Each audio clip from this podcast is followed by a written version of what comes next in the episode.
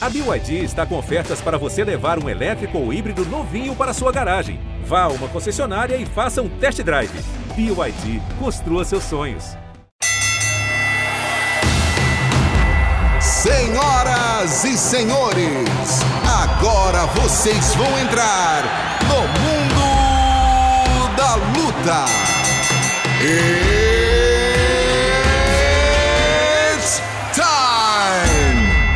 Salve, salve galera, sejam muito bem-vindos a mais uma edição do podcast Mundo da Luta, podcast especializado em esportes de combate. Eu sou Marcelo Russo, editor do Combate.com, e essa semana a gente vai ter um esquema diferente aqui no nosso podcast. Normalmente a gente tem três assuntos, essa semana a gente vai excepcionalmente ter só dois, porque um deles vai ser bem extenso, que é o UFC 259, que aconteceu no, no último sábado e teve aí três disputas de cinturão, várias lutas importantes com desdobramentos para diversas categorias do UFC.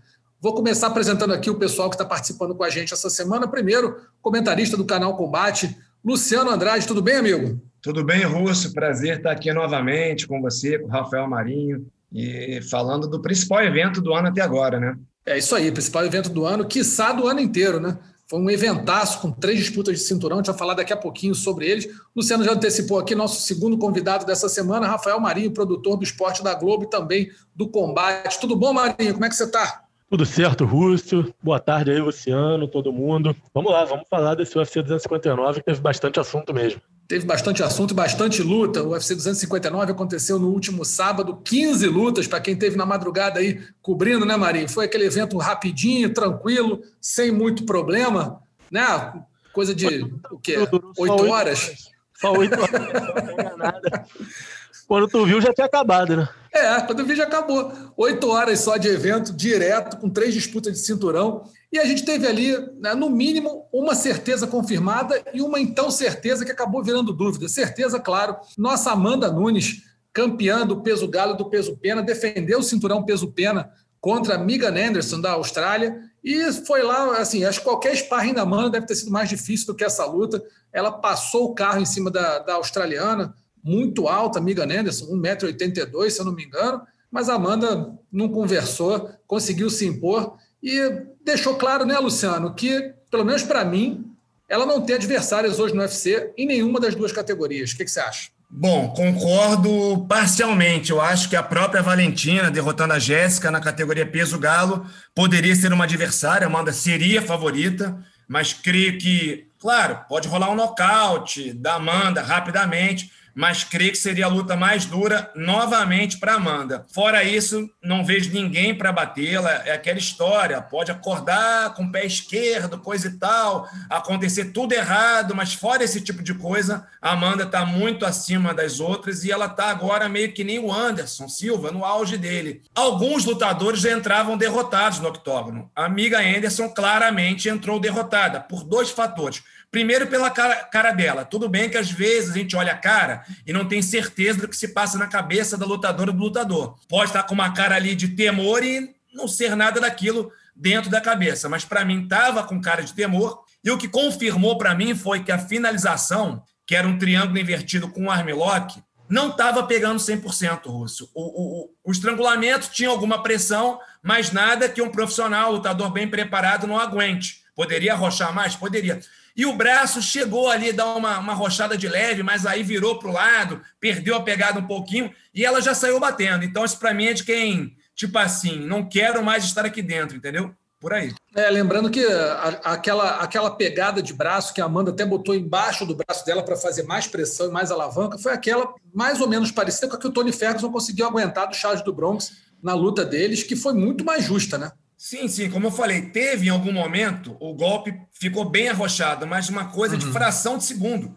Quando arrochou, já dobrou para o outro lado, e ali naquela dobrada, alivia a pressão na, na articulação do cotovelo. Então, tudo bem, quem sou eu para dizer o que ela sentiu? Mas me pareceu ali que bateu também por uma questão de, ah, já tô derrotado, entendeu? Jogou a toalha ali, o quanto já parecia que não queria mais estar ali. É, levou Marinho. a bomba em pé também, né? Ficou tropeçou é, no isso, então, isso que eu ia falar, isso que eu ia falar, porque ela a Amanda disse depois da luta que na hora que a, que a, a mão dela entrou naquele primeiro golpe que ela jogou e que pegou realmente, né, Marinho? A, a amiga já deu aquela. Ela já não estava mais ali, segundo a Amanda, ela já, já, já desmontou. Quer dizer, foi um, foi um, não foi nem treino de luxo, né? Foi um treino caro para o UFC, né?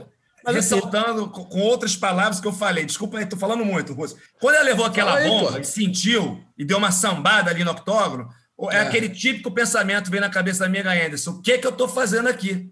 Para é. mim ficou muito claro. Ou seja, ali eu já falei, não vai nem reagir, né? É questão de se recuperar. Não está mentalmente ali na luta. Já, já foi, entendeu? É questão é. de tempo mesmo. E foi uma questão de pouco tempo. Muito pouco tempo. O que você achou, Marinho?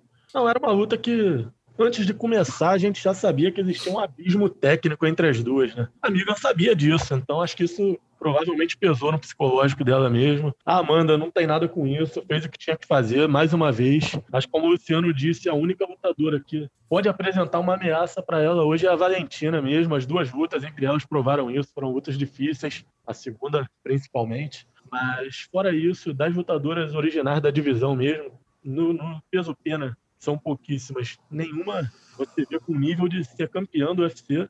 E no peso galo você tem algumas boas lutadoras, mas a Amanda você vê que está em outro nível mesmo. É muito difícil imaginar ela perdendo para alguém hoje. É, hoje, a, hoje não, né? Logo depois da luta, talvez no dia seguinte, a, a Juliana Penha já deu declarações que a Amanda está fugindo dela, que ela é a única lutadora que pode fazer frente à Amanda. Elas duas são mais ou menos contemporâneas na categoria peso galo. Parece que a Amanda tem uma luta só, uma vitória só a mais do que a Juliana Penha na divisão. Pelas palavras dela, eu não pesquisei, capaz de eu estar falando bobagem aqui, mas ela disse que a Amanda só tem uma vitória a mais que ela. Então, assim, seria uma lutadora para fazer uma luta minimamente competitiva ou vai ser mais do mesmo? O que você acha, Luciano? Não acredito, não. Não acredito mesmo. É uma boa lutadora, coisa e tal, mas. É tem um chão um pouquinho falou, melhor, tem né? Pouca gente no peso pena. E no peso galo tem boas lutadoras, mas realmente, se você pegar a segunda melhor ali, tá bem atrás é, é da Amanda Nunes. Então, aquela história, MMA realmente é imprevisível. Às vezes o cara, como eu falei, acorda com o pé esquerdo, acorda, não acorda bem. A gente já viu cada coisa, né? Mas dentro de, oh. da normalidade, condições normais de temperatura e pressão, não tem como derrotar a Amanda, não. Nenhuma é. das meninas das duas categorias. Ah, ela chegou agora a 12 vitórias consecutivas, né? Tá só atrás do Camaro Usman, que tem 13. Então, assim, talvez a motivação para ela seja agora, assim, já que vencer está sendo uma, uma quase que uma obviedade né, nas lutas dela, talvez a motivação seja os recordes, né? Chegar, sei lá, defesa de cinturão do Dimitris Johnson, como ela falou que é, é, um, é um objetivo, uh, número de lutas consecutivas, vitórias consecutivas, superar os, os recordes que os homens é, estabeleceram e que ela tem caminho aberto, né, Marinho, para conseguir nadar de braçada aí e, e estabelecer recordes que se bobear vão ser difíceis de bater por muito tempo. É a lutadora certa no momento certo, né? A gente não vê uma adversária hoje. A Juliana Penha seria sangue novo, seria uma luta diferente. Você vê, a Juliana Penha talvez tenha como ponto mais forte dela o chão e foi finalizada pela Valentina, foi finalizada pela Germaine. É difícil imaginar alguma área que ela pudesse levar perigo para Amanda Nunes hoje. É, a Amanda tem aquele, aquele negócio, né, cara? Ela tem já a cabeça de que vai entrar e vai ganhar. Ela já. Eu, eu acho, realmente, eu acho que a Amanda está no momento, como o Luciano falou, Anderson Silva no auge, que a gente não queria saber se iria ganhar, queria saber como e quando só. Hum, hoje não, não tem. Talvez fora do UFC você tenha uma lutadora como a Kayla Harrison, mas que é muito fraca na trocação se comparar com a Amanda. Tem um jogo de chão, um judô de excelência, talvez o melhor do MMA em todos os tempos mas você não tem mais muita coisa ali, além do tamanho, claro. Ela é peso leve, a Amanda luta no máximo no peso pena. Mas tirando ela, e talvez a Cyborg, que já, já perdeu para Amanda e perdeu de forma cachapante, eu não vejo nenhuma mulher nem outra divisão, ou, desculpa, em outro evento que possa fazer frente. Então, assim, a Amanda está numa, numa situação muito confortável, ganhando dinheiro, trabalhando, treinando muito e lutando pouco. Pouco, eu digo assim, na hora do octógono, você tem ali é, pouquíssima, pouquíssimos minutos de luta está se impondo muito fortemente. Então a gente tem aí uma, uma lutadora de exceção que, que aí vem a pergunta: é, o que, que falta para Amanda explodir como os grandes nomes do MMA brasileiro em todos os tempos explodiram, como o Anderson, como o Vitor, como o Minotauro. Falta ela ser mais próxima do brasileiro, ter mais é, carisma, empatia com o brasileiro. Falta ela o quê? Resultado ela tem. Melhores momentos dela, o DVD dela, pô, é, é inacreditável. O que, que falta para a Amanda, na tua opinião, Marinho, para ela ser uma, uma lutadora que tenha aquela, aquela conexão com o brasileiro a ponto de ser um ídolo, como foram esses que eu citei aí? Cara, eu acho que talvez um trabalho de mídia mais forte fora do octógono, né? Ela realmente o talento dela é absurdo. É, o fã de MMA certamente reconhece isso, a pessoa que acompanha, mas é, é uma pessoa que aparece pouco na mídia. Ela não, não acho que não gosta muito mesmo de, de, de, dar entrevista desse lado. É difícil você conseguir marcar uma entrevista com ela. Nós sabemos bem disso. Não é simples. Quando ela atende, ela normalmente é bem solícita, bem simpática, mas é muito difícil conseguir marcar alguma coisa com ela. Acho que isso contribui para dificultar que o grande público acabe conhecendo e criando esse vínculo com ela. O que você acha, Luciano? Falta o que para Amanda para ela ser um Anderson Silva no feminino? Cara, essa, essa é uma das perguntas para mim mais complicadas de responder, porque é muito subjetiva. E falta realmente, como o Rafael Marinho falou, mídia, mas talvez o comportamento pessoal. Eu, por exemplo, um exemplo. Eu sou um cara que eu não tenho muito carisma. Então, acho que a Amanda, em relação a essa galera, peca um pouquinho em termos de carisma. Sendo que isso a gente sabe que pode ser trabalhado, não só com mais exposição na mídia, ela sendo menos arredia, aceitando mais entrar, estar na mídia, mas também trabalhando comportamento. A gente sabe que tem político que treina isso, faz aula de teatro, faz fonoaudiologia, e a gente vê que as pessoas vão evoluindo. Você pega caras assim que falavam de um jeito há cinco anos, pessoas públicas, e que evoluíram muito. E a Amanda melhorou muito, eu acho que ela melhorou muito em carisma, mas ainda tem um gap aí bom para ser trabalhado, para evoluir.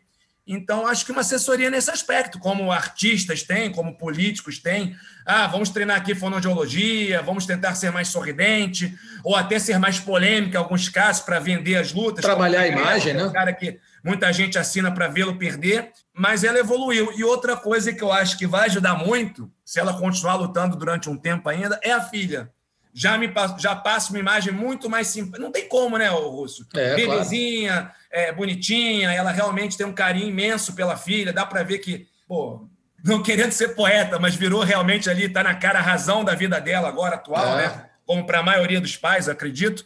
Então, acho que está melhorando muito, mas dá para trabalhar mais isso. Não só com mais exposição na mídia, com uma assessoria melhor, mas trabalhando também tudo, a fala, é, é, é a questão de linguagem corporal, tudo. Eu me sinto bem à vontade para falar isso, porque eu sou um cara que.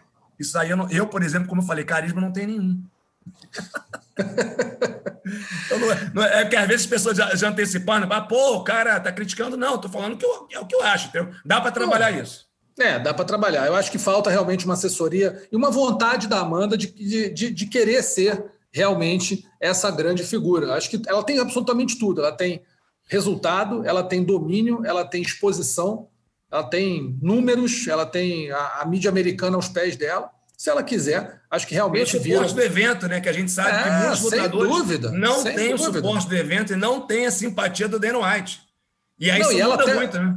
É, e até durante um tempo ela reclamou que não tinha, mas de repente, de repente não, mas né, depois ela conquistou e hoje em dia ela é unha carne com Dana White, tanto que depois da, da entrevista dela ali é, pós-luta, ele já foi recebê-la ali logo atrás do backdrop, bateu um papo com ela ali de pé de ouvido, falou, né, já, já combinando alguma coisa, de se reunir para a próxima luta, enfim. Então, assim, ele está próximo a ela, porque ele sabe que ela é, ela é, o grande nome do feminino hoje. Você tem a Valentina Shevchenko, que domina o peso mosca, mas a Amanda domina duas categorias e de forma né, devastadora. Não tem para ninguém nas duas. Enfim, vamos ver. E a Valentina, o que, que ao contrário, adora se promover, né? Se promove muito bem até nas não, redes e sociais. Da maneira positiva, não de uma maneira negativa, sim, pejorativa, para se tornar o vilão da parada. Se promove muito bem em vários aspectos, sabe dançar, promove lá o lado da dança, entre outras coisas. É, as, as, as postagens em redes sociais, viajando com a irmã, praticando tiro, enfim, ela está sempre ali, de alguma forma, se promovendo. Uh, Valentina também não é das mais carismáticas, mas é uma lutadora e ela é muito pouquíssimo polêmica, ela não entra em polêmica nenhuma, nunca. Ela fala que o que ela tem que falar, ela fala lá dentro, ela não entra em, em discussão. A única discussão que eu vi ela ter foi justamente a, a derrota que ela, que ela teve para Amanda Nunes na segunda luta, que ela achou que ela ganhou. Então, é, enfim, acho que a Amanda tem tudo para crescer aí como ídolo, mas precisa talvez trabalhar um pouquinho a imagem dela. E se a gente tem essa certeza, né, que foi confirmada uh, no UFC 259, apareceu uma nova dúvida que se chama Israel Adesanya. Ele que era favorito nas casas de apostas para vencer Ian Blachowicz e se transformar em mais um champ champ do UFC, o campeão duplo do UFC, né, ostentando dois cinturões ao mesmo tempo. acabou sendo dominado pelo Ian Blachowicz, campeão do meio pesado, e agora ficou uma, uma dúvida. Será que o Adesanya é tão bom assim a ponto de ser campeão em duas categorias? Ou ele é muito superior na trocação e né, domina muito bem o peso médio, mas que na hora de subir para o peso meio médio com 9 quilos né, de diferença, a coisa ficou um pouco complicada. Tudo bem que ele pegou o campeão, que é um lutador experiente, que é um peso meio pesado de, de, de origem, né? nunca, nunca lutou em outra categoria. Então, quero saber de vocês, Rafael Marinho, o que, que você acha aí? Que, que aconteceu com Israel Adesanya nessa luta e se ele realmente não é tudo isso que todo mundo imagina a ponto de ser campeão em duas categorias? Cara, eu acho que ele é tudo isso, é excelente lutador, mas assim, eu acho que o grande fator aí foi a questão do peso mesmo. Acho que fez muita diferença a favor do Blahovic. Foi a primeira luta do Adesanya como meio pesado. Acho que não, não é simples. A gente já viu outros lutadores falarem disso, sobre a adaptação ao novo peso. A gente já viu o próprio Thiago Marreta falando disso quando subiu de categoria. Então, acho que fez diferença isso. Acho que não tira o mérito dele como lutador. Perdeu para um grande lutador. O Blahovic é muito bom. É um campeão que acho que mereceu o título. E acho que o grande fator ali foi a diferença de peso. Em vários momentos, o Blahovic soube usar muito bem essa vantagem a favor dele, teve todo o mérito nisso, mas eu acho que isso não, não tira o que o Adesanya fez até aqui. Você acha, Luciano, que o Adesanya vai ter que repensar o plano dele aí de perseguir o John Jones onde quer que o John Jones vá? Porque o John Jones já até deu uma zoada nele, né? Logo depois da luta, falou, pô, não vou nem perder vai, meu vai tempo ter falar que repensar. É. Ele pode ser campeão meio pesado no futuro, eu apostei no Adesanya, mas achava que seria uma luta muito equilibrada, como para mim foi. Nos três primeiros rounds, que foram basicamente da trocação, eu até dei 2 a 1 um para ele, eu dei o segundo round para ele, além do primeiro. Muita gente deu o segundo round para o Boarovic, mas eu marquei para o Adesanya. Curiosamente, eu não gostei da pontuação dos juízes, porque os três juízes deram o primeiro round para o Boarovic, é, e para mim foi o round mais claro do Adesanya, por mais que tenha sido duro. É, e dois juízes deram o terceiro round para o Adesanya, que até foi equilibrado, mas eu achei que foi do Boarovic e até com uma vantagem um pouquinho maior do que o Adesanya teve no primeiro round. Para mim, o round mais equilibrado foi realmente o segundo, que eu dei 10 a 10 no primeiro critério, contundência de golpes e, e número de golpes. Fui para o desempate ali no, na agressividade, mantive o empate e desempatei para a Adesanya ali no controle de octógono, que é um critério terciário. É terciário, é isso? É terciário. Isso, é, isso. É, não é nem secundário. Bom, é então. E os dois últimos, que não tem dúvida, o Bogovic ganhou no grappling.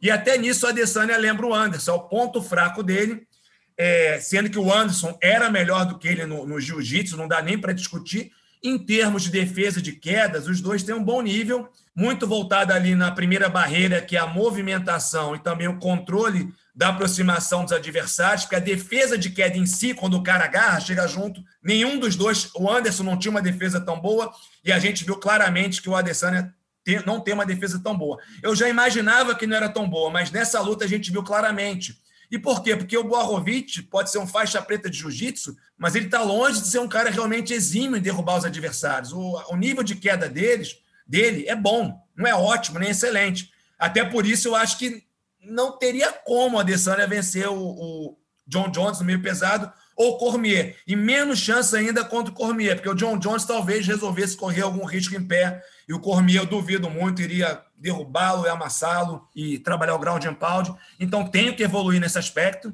Se evoluir nisso, pode ser sim campeão meio pesado do evento, mas acho que agora é hora de voltar para o médio, trabalhar esses aspectos também dentro da categoria dele, mesmo que eventualmente ele não precise, precisou pouco até hoje, e na trocação, realmente, ele é muito acima da média. O Borgovic é um cara que tem muita contundência, mais forte, mais pesado. Eu acho o Adesanya mais técnico, tem melhores reflexos, é mais rápido. Ali é uma questão de que ele é um cara que, se ele vê perigo do outro lado, ele não solta tanto o jogo, ele fica ali mais controlando. Por isso que ele não foi tão agressivo ali na trocação, nos três primeiros rounds, porque ele sabia, eu sou melhor, mais técnico, mas o cara precisa de um bom golpe, né? Bem, bem ali no alvo para derrubá-lo. Então então foi isso. Acho que realmente é menos do que muita gente esperava. Eu já achava que era por aí. Minha dúvida na luta era se o Boarovic conseguiria derrubá-lo. Eu achava que seria uma luta dura em pé, com vantagem do Adesanya. Talvez, eventualmente, conseguindo um nocaute, nocaute técnico, mas até equilibrada. Mas, ou seja, nessa luta, eu descobri que a defesa de quedas do Adesanya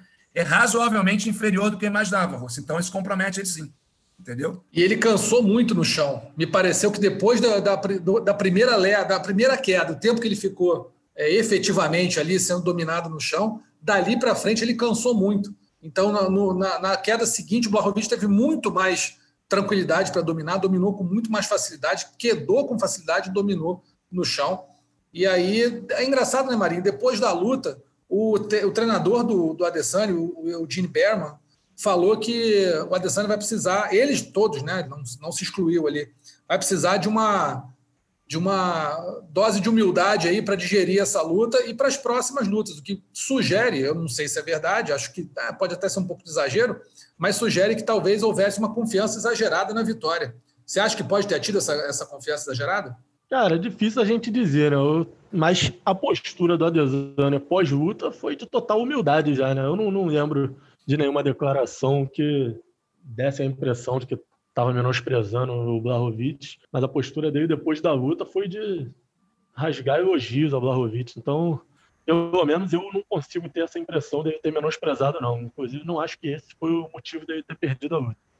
É, nem acho que ele não, não, nem fala em menosprezo, não, mas acho que na cabeça dele, acho que ele estava assim, bem mais confiante do que o. Mais confiante que o normal é difícil. No peso médio, ele é ultra confiante, mas acho que ele estava ele, tá, ele não estava tão. Ele não, não confiou tanto na capacidade do Barrovic de vencê-lo. Ele achava que ele sairia vencedor ali, mas reconheço que ele não teve, sei lá, não teve nenhum trash talk, não falou nada demais, não teve provocação, a coisa foi bem amistosa entre os dois, né? Não houve, não houve nenhum problema em um lidar com o outro ali, não teve nada de, de mais complicado. Mas enfim, vamos ver o que a Adesanya vai fazer. Certamente agora voltar para o peso médio, vai ter que defender o cinturão dele, vamos ver contra quem provavelmente aí vai sair da, da, da luta entre o Borrachinho e o Whittaker, o próximo adversário. Acho que. Vocês acham que qualquer um dos dois que vença vai disputar o cinturão, vai fazer uma revanche com a Adesanya? Ou se o, se o Borrachinha vencer, talvez o Adesanya é, não aceite enfrentar, Luciano? O que, que, você acha? Eu acho que deveria ser o vencedor dessa luta, né? Mas os dois já perderam bem para a Adesanya, né? A Adesanya venceu os dois tranquilamente, mas não tem muita gente, né? Tem que rodar a categoria. O Vettori já até lutou também, né? Ganhou um round, né? Teve até um juiz que deu para o Vitória, mas aí foi erro de julgamento. Foi, foi. É, foi tem o Darren Till, mas tem pouca gente. Eu acho que o Adesanya aí, se ele melhorar um pouquinho o grepe e a defesa de quedas, é, tem tudo para ser um campeão dominante durante um bom tempo. Por outro lado, eu acho que tanto o Itaker quanto, quanto o Borrachinha, se voltarem a lutar com a Adesanya, vão ter um desempenho melhor, porque eu acho que não dá para ser pior do que aquilo, né? Tem que rever a luta, ver os erros acho que os lutadores inteligentes conseguem evoluir, né? De uma luta para outra. Então, eu acho que eles têm mais a melhorar da primeira luta para a segunda do que a Adesanya, entendeu? Então, acredito que é. seja, sejam combates é, mais duros. E voltando aqui na luta contra o Boarovic, eu não acho que a Adesanya estava tão confiante, não, Russo. Até pela é. postura é. de logo no início, ele não partiu para cima com tudo. Ele controlou a distância, ele trabalhou muitas fintas, ele, ele muitas vezes é, é parecia que não estava tão confiante para soltar os golpes, escolhia muito bem os momentos. Isso aí, para mim, demonstra muito respeito ao adversário, tecnicamente falando, em termos de potencial do adversário, e até algum receio, até porque sabia do poder de nocaute do Boarovic, de cometer algum erro ali, algum ataque e acabar sendo nocauteado, né? Então achei que a postura é dele, logo no, nos primeiros segundos do primeiro round, de ritmo mais cadenciado, mais estudado, mostram que ele estava respeitando sim o Blachowicz. É, mas eu acho que o Blachowicz acho que deu um caminho aí para quem quiser é, se impor ao Adesanya. Tudo bem que o Blachowicz é um cara bem maior, né, um peso meio pesado, bem grande até, mas deu esse caminho da, da busca das quedas. Como o Luciano falou, a defesa de queda do, do, do Adesanya precisa melhorar bastante. E um cara grande como o Borrachinha, por exemplo, que é muito forte fisicamente, talvez conseguisse, tem um jiu-jitsu muito bom, talvez conseguisse usar isso melhor. Na primeira luta não, Deveria, né? não teve luta. Deveria. Mas o parece né? que é aquele cara que tem algumas armas no jogo, mas teme só usar uma delas, né? Se impõe é. a trocação. Nem sempre é o melhor caminho, Russo. Não, não, deveria. Acho que ele deveria usar bem. Tem, tem um jiu-jitsu bom, tem um tamanho né, muito bom para a categoria. O cara é muito grande para o peso médio. Talvez pudesse emular aí o jogo que o Blahovic fez no, durante a luta contra o Adesanya para, né, quem sabe, conseguir jogar o nigeriano no chão e fazer uma boa apresentação, primeiro tem que passar Russo, pelo eu não duvido, eu não, eu não conheço assim tanto o Borrachinha. É, espero que ele, tendo uma oportunidade, ele faça um jogo assim. Mas eu não duvido nada que, por uma questão de orgulho, ele vá, é, ele vá para a segunda luta. Eu vou ganhar esse cara em pé. Eu Aí, que um esse cara abraço. em pé. Não, É, se eu, fizer não, isso, você é um duvida? abraço. eu não duvido. Eu não, Não, duvido. duvidar, não duvido, não. Du- Duvidar, não duvido, não. Mas acho que se fizer isso, vai ser um É. abraço. Mas tem vários. eu- né? Eu não duvido nem um pouco que ele faça isso, infelizmente. É. Espero que esteja errado. Se, se mas não vai me surpreender isso, se ele fizer isso. se fizer isso, vai, o caminho para a derrota vai ser mais curto que para a vitória. Na verdade, a verdade é essa. Trocar com a Adesanya no peso médio é, é enrolado para todo mundo. Né? E você tendo uma arma como o jiu-jitsu que ele, que ele tem, faixa preta, tendo que. podendo usar essa, essa arma, acho muito difícil que ele. que ele. sei lá. Que, ele- que ele não vá se dar bem se pelo menos tentar usar. Agora, se for no orgulho, aí é aquilo, né, cara? É baixar a cabeça e largar o braço. Vai fazer o quê? Vai fazer. O Itaker Diga. tentando uma estratégia de colocar para baixo, como ele fez contra o Darren Till, por exemplo, do que o Borrachinha. Eu acho que, não sei nem se só por orgulho, mas acho que é onde o Borrachinha se sente mais confortável. Eu acho que a gente não viu o Borrachinha mostrar jogo de quedas ainda. Eu, pelo menos, se fosse apostar, apostaria que o Borrachinha vai ter como plano A a trocação mesmo. É.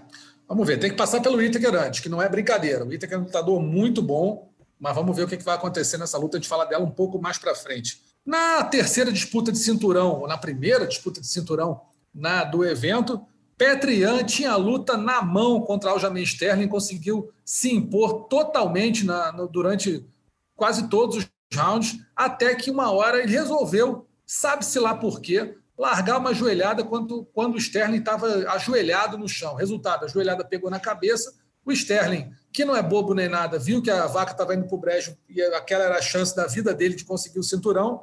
A gente também não pode julgar, talvez ele realmente não conseguisse continuar, foi uma joelhada muito justa, pegou em cheio na cabeça, acabou não voltando para o combate e o nosso Petrian se tornou o primeiro lutador da história a perder o cinturão por desqualificação, da história do UFC, né? Perder a- a- o cinturão por desclassificação.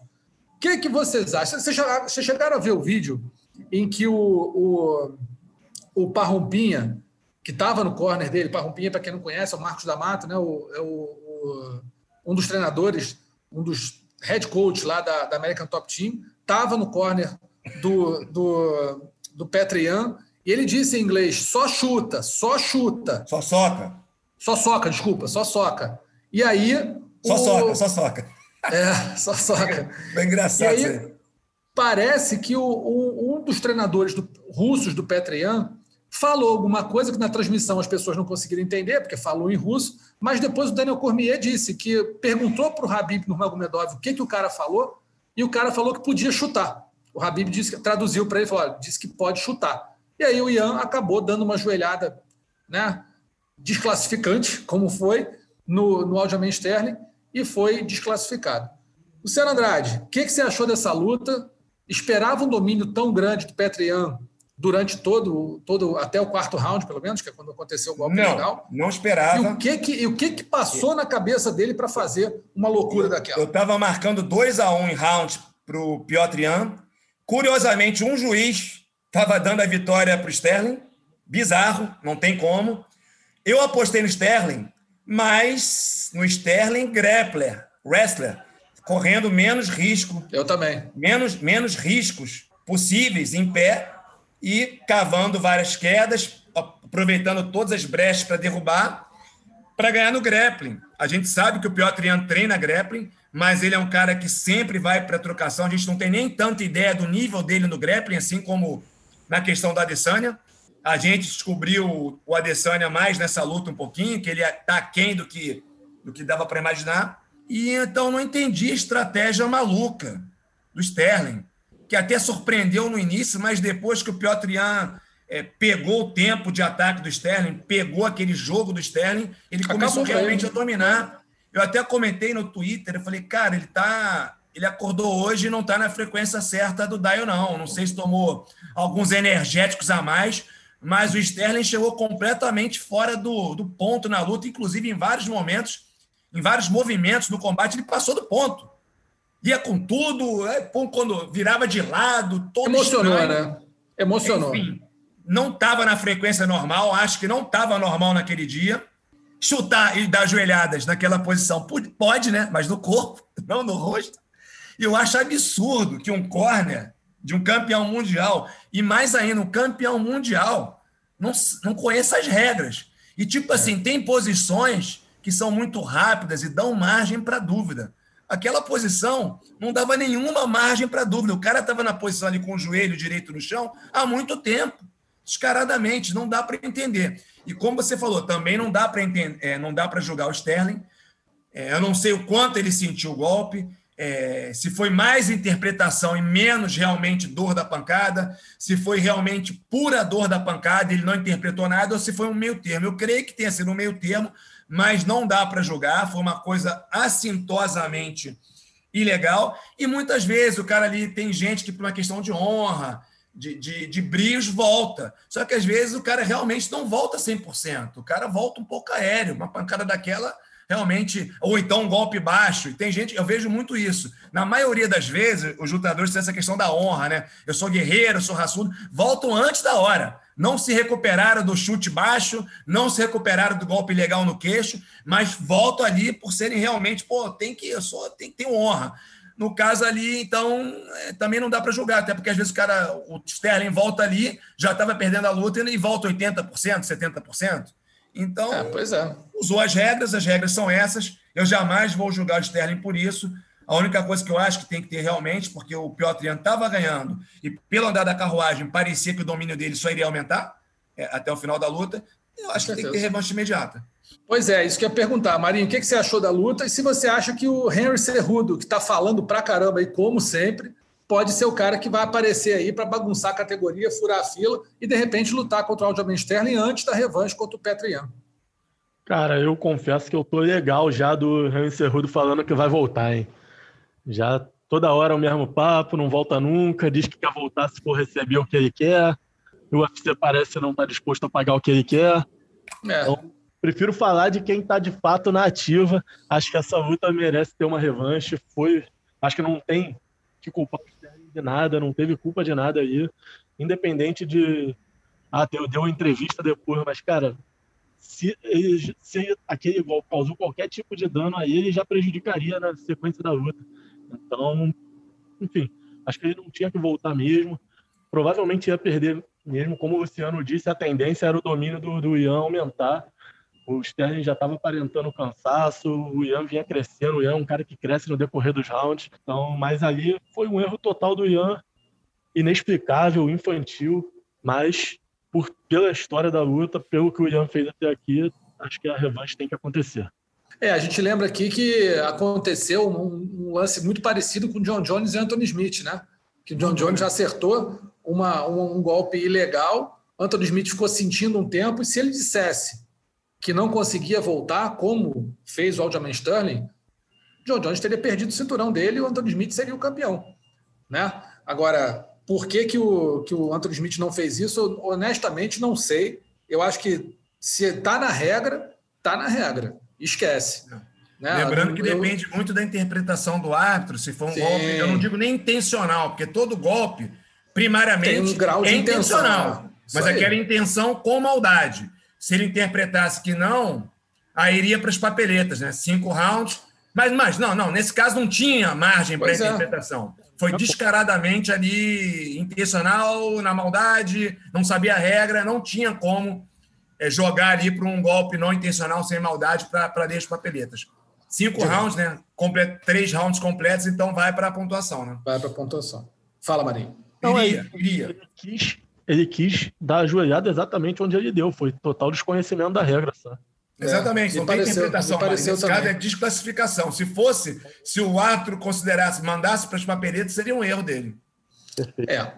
Agora, tem uma, um outro ponto também, né? Que assim, o Aljamain Sterling, Sterling, ele tomou a joelhada, não tinha mais condição de lutar, segundo ele, acabou, estava mal, mas ali, milagrosamente, o que dois minutos depois de sair do octógono, nada, um minuto depois de sair do octógono, amparado, ele sentou e deu uma entrevista com bastante lucidez. Vocês acham que ali teve uma, enfim, deixou cair a, a interpretação? Ou já tinha se, recuperado? Dava para se falei, recuperar? É mais, é mais um meio termo. Eu acho que ele valorizou um pouco, mas provavelmente é. sentiu. Foi um golpe muito duro. Tem um tempo de recuperação e dar entrevista é uma coisa muito mais tranquila do que ser na porrada, você. É diferente. Não, com certeza. O problema é assim: se você não tem condição de continuar lutando, o certo seria você não dar entrevista para o hospital para ver o que, que, aconteceu, né? Muito mais culpa do UFC que permite isso do que do lutador, cara. Assim, eu acho não. que o UFC podia ter, ter impedido é. a situação. Agora, o, se o cara sofreu qualquer dano que ia prejudicar ele ali no decorrer da luta, para mim já era motivo suficiente para ele não voltar, independente de não ter ficado apagado ali. Foi uma joelhada que entrou muito certeira na, na, na cabeça dele. Então, concordo, eu concordo. Eu só achei que. Eu concordo totalmente contigo. Na história de forma alguma, cara. Não, concordo, concordo contigo totalmente. Eu só acho que tem uma hora que você, assim, tá bom, você não consegue fazer um negócio, então, assim, você vai sair ali desorientado, botar o microfone na boca e falar sei lá o quê. Né? Porque se o cara tiver tido uma concussão, por exemplo, ele vai falar qualquer coisa, não vai nem lembrar do que falou dali a cinco minutos. Então, eu não sei é, se era mesmo, né, se tava, tinha mesmo sentido tanto assim, aparentemente sim, e se em sentindo tanto, pô, a entrevista dele foi super né? Concisa, concisa, tudo tranquilo, coesa. Eu acho que é possível. O cara não ter condição de render mais minimamente na luta e dar uma entrevista normal. Acho que isso é perfeito. Pode ser, possível. pode ser. Vamos ver então o que acontece. Uh, Aljamain Sterling é o novo campeão peso galo. Deve fazer a revanche imediata com o Petrian, já estão até se provocando aí nas redes sociais. Mas o Henry Cerrudo está ali enchendo o saco, perturbando. Talvez consiga fazer a, a sua revanche, furar aí a fila, deixar o Petrião um tempinho de castigo por ter feito uma burrice desse tamanho e só voltar a lutar, talvez, numa outra disputa de cinturão. Outro lutador foi muito não, bem. O, Diga. Aquela parada subjetiva, acho que o Cerrudo ele tentou aí dar, sei lá, uma de McGregor, alguma coisa assim, mas não tem talento. Esse, esse personagem dele não está funcionando. Eu acho que não vende bem, entendeu? Tá muito canastrão. E é, é, como eu falei, é muito subjetivo. Às vezes, cada personagem o público compra. Mas no caso do Cerrudo, sinceramente, eu acho que não compraram. Não compraram. O Cerrudo é o seguinte: o Davidson luta, ele provoca o Davidson. O Ian lutou e provoca o Ian. O Volkanovski luta e provoca o Volkanovski. É tá igual o McGregor, né? Já deu, já de Cerrudo também, né? Quando voltar, a gente fala dele. Vamos ver, tomara. Vamos ver, mas eu acho que a gente vai acabar falando dele antes de voltar, porque a Dana White vai dar uma perturbada aí também. Acho que é um, é um playerzinho que interessa um pouco ao Careca. Outro lutador que foi bem no evento foi o Islam Makhachev, né? O daguestanês fez o que quis com o Drew Dober no card principal, estava com o Habib Nurmagomedov no corner dele, venceu com autoridade, se colocou como uma pedra no caminho, adivinha de quem? Charles do Bronx Agora, Dana White está falando que o Islam Makhachev pode ter que lutar com o Charles do Bronx, e aí acaba que fica o quarteto Dustin Poirier, Conor McGregor, uh, Justin Gate e Michael Chandler ali meio que destacado do Charles do Bronx para a disputa do cinturão, para fazer ali uma eliminação qualquer, né, enquanto o Habib não volta, ou se né, ou não larga o cinturão de uma vez por todas, e o Charles do Bronx fica ali naquele esquema desagradável de ter sempre que fazer mais uma luta, mais uma luta, mais uma luta, e quando eventualmente, quando se perder, vai ouvir que perdeu quando não podia. Marinho, o que, que, você achou da atuação do Islam Mahachev e essa situação aí de já quererem colocar ele para lutar contra o Charles do Bronx, amigo? Cara, o Mahachev é muito bom, é excelente, dominou o Drudover, eu já esperava que ele fosse ganhar bem essa luta mesmo, mas colocar ele contra o Charles é muita injustiça com o Charles, né, cara? Não é? é também acho. O que ele precisa fazer para pelo menos conseguir um Tyro Eliminator aí? Não sei mais o que ele precisa fazer. Na verdade, ele já fez, né? A verdade é, é que ele já fez. Bagunçou com o Tony Ferguson, vem de não sei quantas vitórias seguidas aí, oito vitórias seguidas, sei lá. E o cara não consegue ter ratificado aí a sua disputa de cinturão. É só botar, olha, vou lutar, vai lutar contra quem? É o Charles contra alguém. Cara, ninguém ia olhar e falar, putz, eu não vou comprar esse evento porque vai ser o Charles do Bronx, não vai ser o, o Michael Chandler, por exemplo. Eu acho que compraria um evento compraria no pay-per-view aí a, a, como luta principal, ou até como comem, porque está merecendo demais, né, Luciano? Acho que não. O Mahachev entrar aí no, no, como, como possível adversário do Charles do Bronx, mais um para ele ter que passar para depois verem se ele merece o cinturão, dá toda aquela pinta de que ele não vai ter essa disputa de cinturão nem tão cedo, né? se tiver algum dia. Pois é, né? Está sendo injustiçado realmente. Algumas coisas até entendo, o pessoal lá do Charles fica bolado comigo, Eu até entenderia lutar com Gate, porque o Conor vende muito, aí agora perdeu na segunda luta na revanche para o Poirier. Acho que faz sentido para o evento comercialmente fazer a nova luta do Poirier com o Conor, o Habib não voltando, e o Habib não volta, né? Duvido que volte. Mas nesse, nesse caso, realmente, uma a mais eu até entenderia. E com Justin Gate. Agora, com, Ma, com Mahashev não dá para entender, não, Russo. É bem injusto mesmo. Acho que o Mahashev que tem que ganhar algumas ali para chegar para lutar com essa galera. Tá? Não concordo, não. Isso aí seria muita falar... injustiça. E não eu vejo muito sentido também, também. Por que estão botando isso? Não vejo um sentido nem comercial.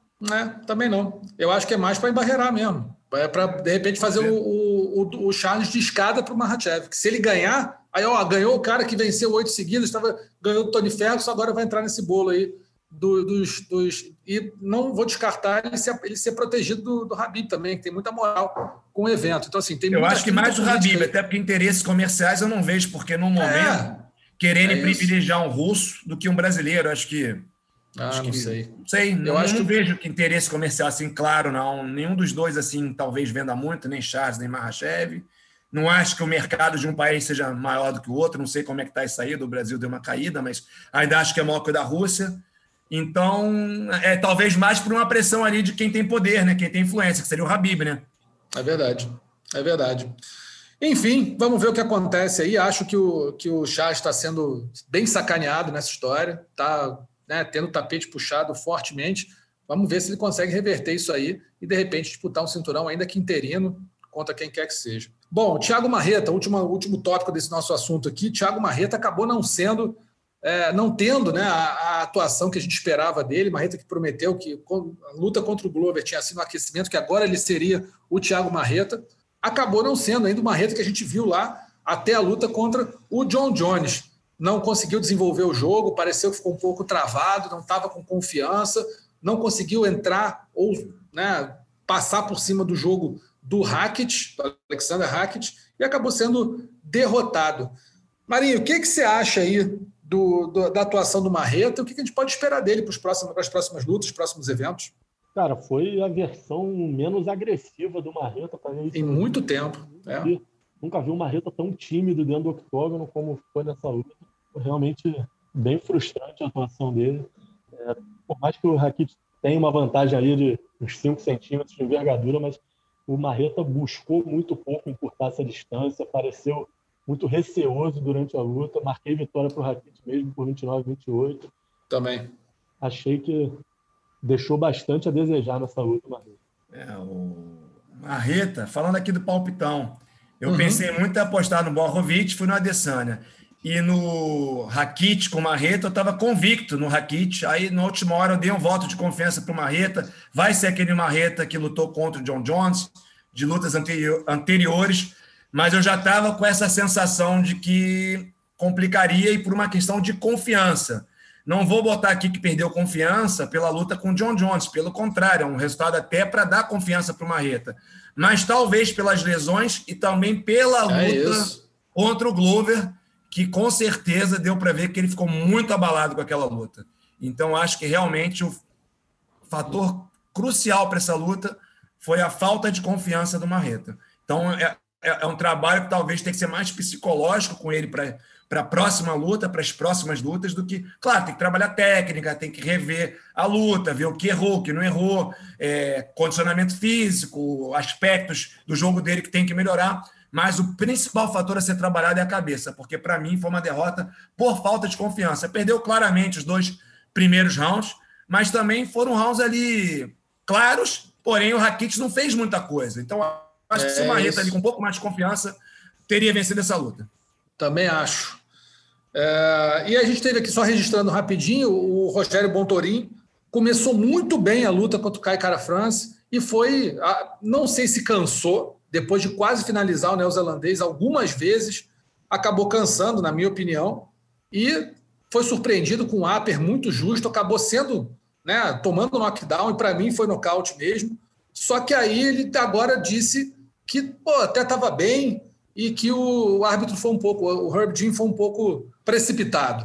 Concordo, eu não concordo, não, gente. Eu acho que. O que, que você acha? Eu acho que, pô, ele tomou um nocaute, caiu duro, e eu acho que ele ficou mais brabo do, do Kai Cara France vir para cima dele quando o árbitro já estava entre eles, é que ele deu uma. Aí depois pare, né, deu uma, uma adrenalina qualquer, ele levantou ali para reclamar, mas não tinha condição nenhuma, tanto que ele tentou levantar antes e não conseguiu, né, ficou desequilibrado, e depois cobrava com, com a postura do, do adversário, mas acho que não tem dúvida que ele foi nocauteado. Né? Alguém, alguém tem dúvida disso? Não, o Herb já foi precipitado anteriormente, em algumas ocasiões, algumas lutas.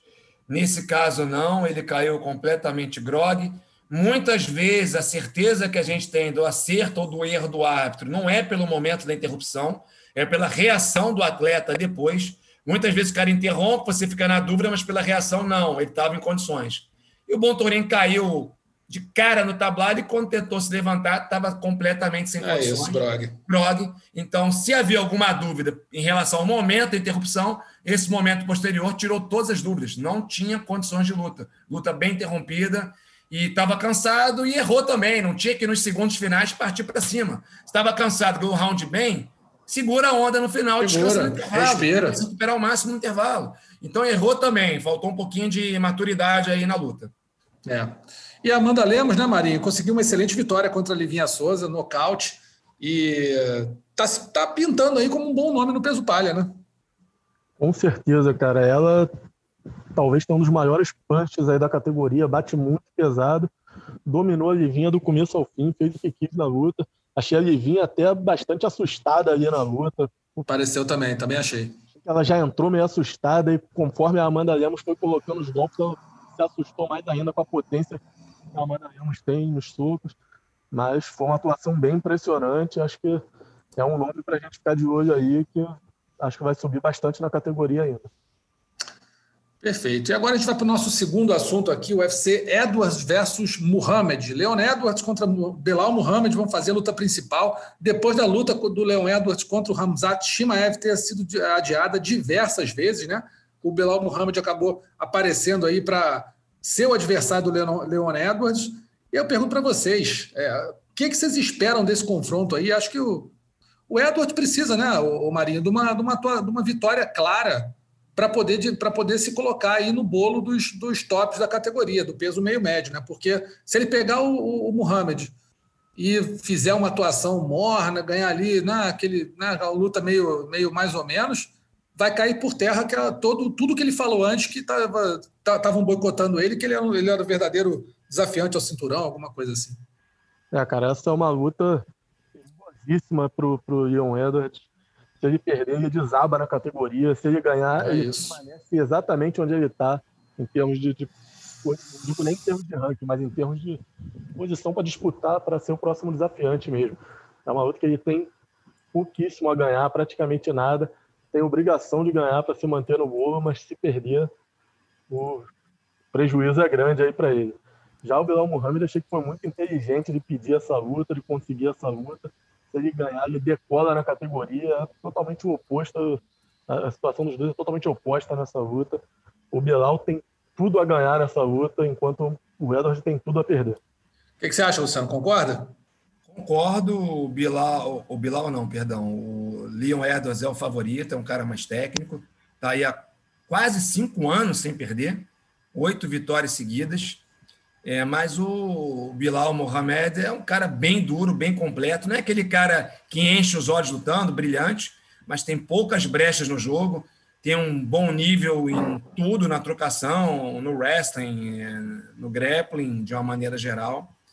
Então, uma luta perigosa mesmo para o Leon Edwards, mas eu acho que, enfim, favorito. Favoritismo se decide lá dentro, mas eu acho que ele vence. Só que, realmente, não é uma luta tranquila, não. Se cometer algum erro, vai acabar ficando para trás aí na categoria. Até porque o Muhammad tem um jogo muito chato, né? um jogo muito eficiente, não é, não é bonito, não é vistoso, mas é, um, é uma luta chata que incomoda, pressão o tempo todo, não dá espaço para o adversário. É um lutador chato. Eu acho que o. o aguenta Edwards apanhar não... também, né? Aguenta pancada. Eu vi então, até hoje assim, tem boa resistência. Sim, eu acho que o Edwards é favorito, mas se, não pode bobear. Não vai pegar uma carne assada, vai pegar um cara faminto, um cara com muita vontade de subir aí na, na categoria, de aparecer na categoria.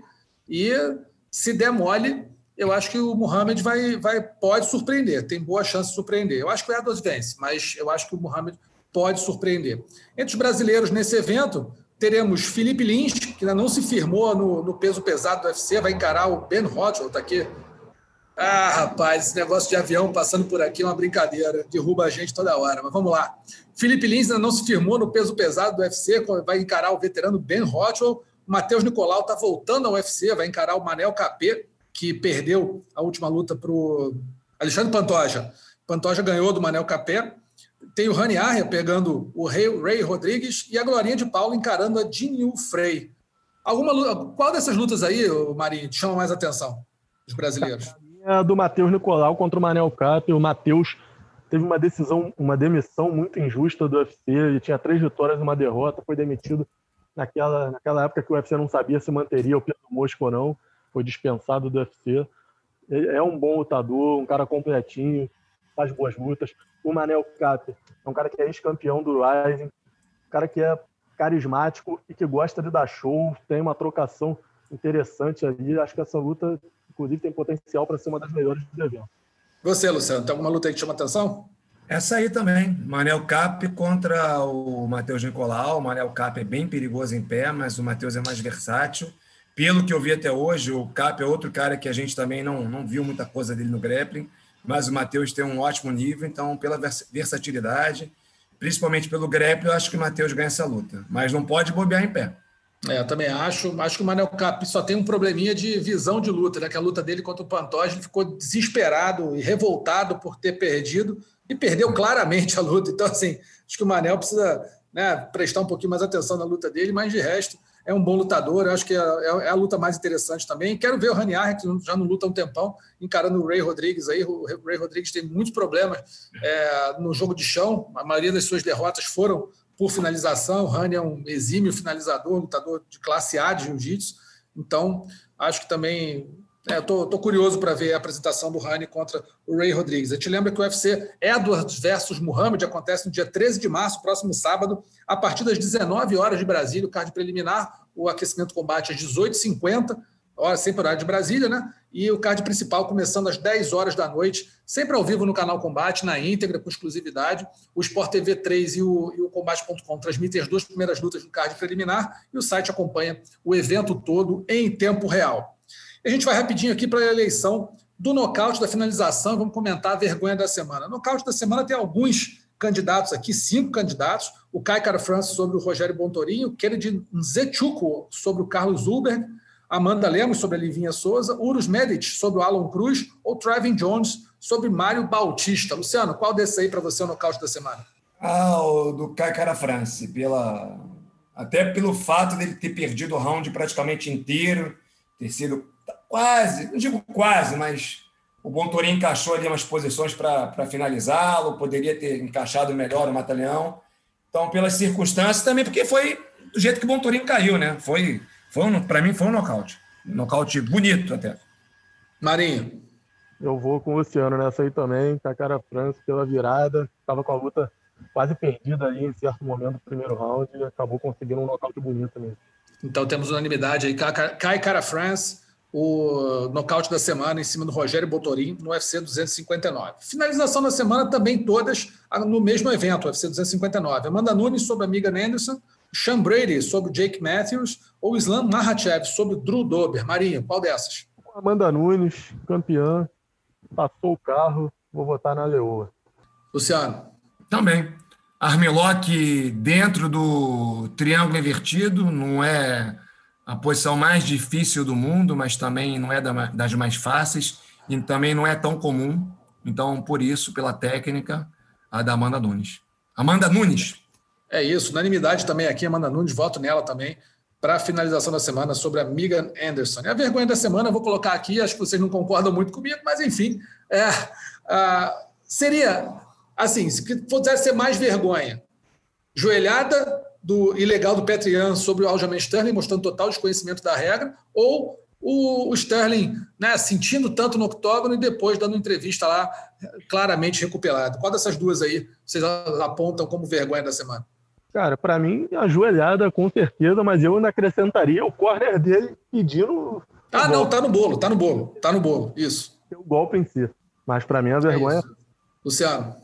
Também ajoelhada, porque, como falamos aqui antes, não dá para jogar o externo, né? a gente não pode, não tem certeza do quanto foi a interpretação e do quanto ele sentiu realmente o golpe. Se é que teve interpretação, acredito que tenha tido alguma, mas um campeão do maior evento de MMA do mundo, numa posição, fazer uma, um golpe descaradamente, assintosamente ilegal, o cara não conhece a regra. Pelo amor de Deus, Lúcio, aí não dá, né? Não dá. Vergonha da semana para Petrian uma, pela joelhada ilegal na Aljamain Sterling na primeira defesa de cinturão dele. Ou seja, ganhou o cinturão, primeira defesa, lambança e perde o cinturão. Amigos, a gente vai ficando por aqui, agradecendo muito ao Luciano Andrade, Rafael Marinho. Obrigado, hein, amigos, pela participação. Valeu, valeu, Russo, valeu, Marinho. Valeu. Até a próxima, vocês dois. Lembrando sempre que o podcast Mundo da Luta está disponível no combate.com e também no Google, no Google Podcasts, Apple Podcasts, Pocket Casts e no Spotify. Clica lá, procura Mundo da Luta e você acha o nosso podcast. Não é só, não só essa, essa edição, como também todas as outras que a gente já gravou. Tá bom? Grande abraço a todo mundo. Até semana que vem. Até mais. Finalizado. Semana que vem tem mais Mundo da Luta.